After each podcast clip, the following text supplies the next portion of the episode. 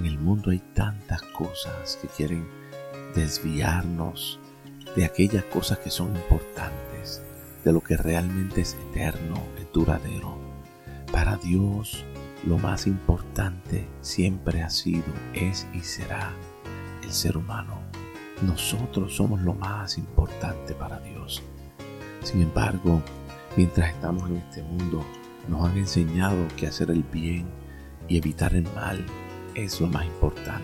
Seguir reglas, seguir mandamientos. Ese estilo de vida nos lleva a nosotros lastimar a otros en honor a hacer lo correcto. A través de la historia lo vemos.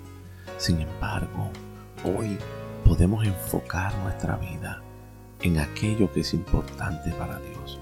Pablo decía, busca las cosas de arriba donde está Cristo sentado. Y Cristo está sentado en el corazón de cada ser humano. Aleluya. De igual manera, el escritor a la carta a los hebreos dice, pongan los ojos en Jesús, el autor y consumador de la fe, aquel que comienza la fe por medio de su amor y aquel que la lleva a su culminación por medio de las relaciones entre los seres humanos y con Dios. Él es el enfoque de nuestra vida hoy. No hay otro.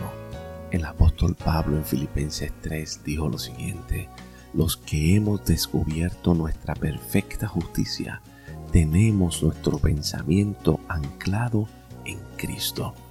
Vivamos hoy sin permitir que las distracciones desvíen nuestro corazón y nuestro pensamiento de aquel que nos ama por encima de todo y que nos lleva a amar a otros siempre.